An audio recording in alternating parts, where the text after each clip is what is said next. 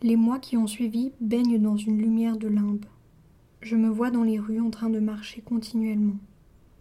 À chaque fois que j'ai pensé à cette période, il m'est venu en tête des expressions littéraires telles que la traversée des apparences, par-delà le bien et le mal, ou encore le voyage au bout de la nuit. Cela m'a toujours paru correspondre à ce que j'ai vécu et éprouvé alors, quelque chose d'indicible et d'une certaine beauté. Depuis des années, je tourne autour de cet événement de ma vie. Lire dans un roman le récit d'un avortement me plonge dans un saisissement sans image ni pensée, comme si les mots se changeaient instantanément en sensations violentes. De la même façon, entendre par hasard la javanaise, j'ai la mémoire qui flanche, n'importe quelle chanson qui m'a accompagnée durant cette période me bouleverse. Il y a une semaine que j'ai commencé ce récit, sans aucune certitude de le poursuivre. Je voulais seulement vérifier mon désir d'écrire là-dessus. Un désir qui me traversait continuellement à chaque fois que j'étais en train d'écrire le livre auquel je travaille depuis deux ans. Je résistais sans pouvoir m'empêcher d'y penser. M'y abandonner me semblait effrayant, mais je me disais aussi que je pourrais mourir sans avoir rien fait de cet événement. S'il y avait une faute, c'était celle-là. Une nuit, j'ai rêvé que je tenais entre les mains un livre que j'avais écrit sur mon avortement, mais on ne pouvait le trouver nulle part en librairie et il n'était mentionné dans aucun catalogue. Au bas de la couverture, en grosses lettres, figurait épuisé. Je ne savais pas si ce rêve signifiait que je devais écrire ce livre ou s'il était inutile de le faire. Avec ce récit, c'est du temps qui s'est mis en marche et qui m'entraîne malgré moi. Je sais maintenant que je suis décidée à aller jusqu'au bout, quoi qu'il arrive, de la même façon que je l'étais, à 23 ans, quand j'ai déchiré le certificat de grossesse. Je veux m'immerger à nouveau dans cette période de ma vie, savoir ce qui a été trouvé là. Cette exploration s'inscrira dans la trame d'un récit, seul capable de rendre un événement qui n'a été que du temps au-dedans et au-dehors de moi.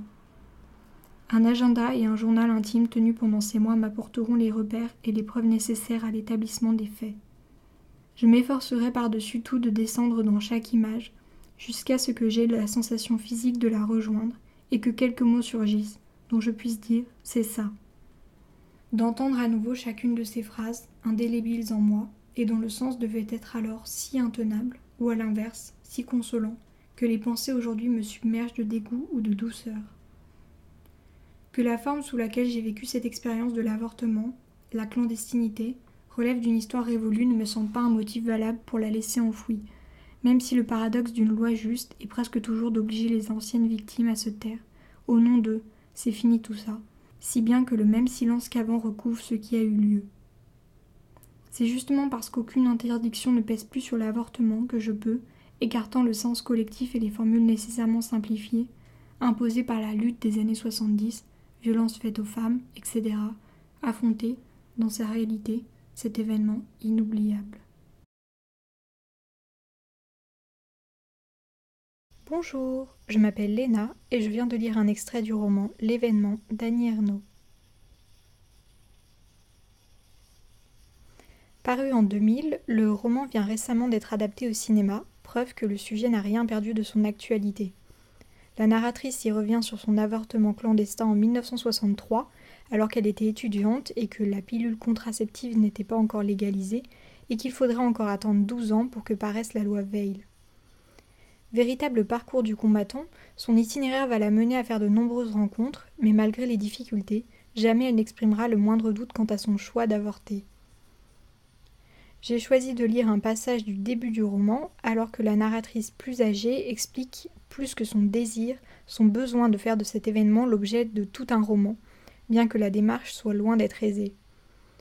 On mesure alors l'importance de l'acte de création littéraire pour l'écrivaine qu'est Annie une idée qui, pour moi qui suis aussi une littéraire, me plaît particulièrement. Sans jamais tomber dans le pathos, l'événement est un récit fort, comme il est assez court, il peut se lire d'une traite, ce qui le rend encore plus percutant.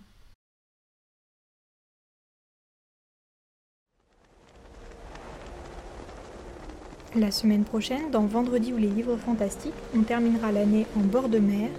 Je vous souhaite un joyeux Noël et je vous dis à bientôt.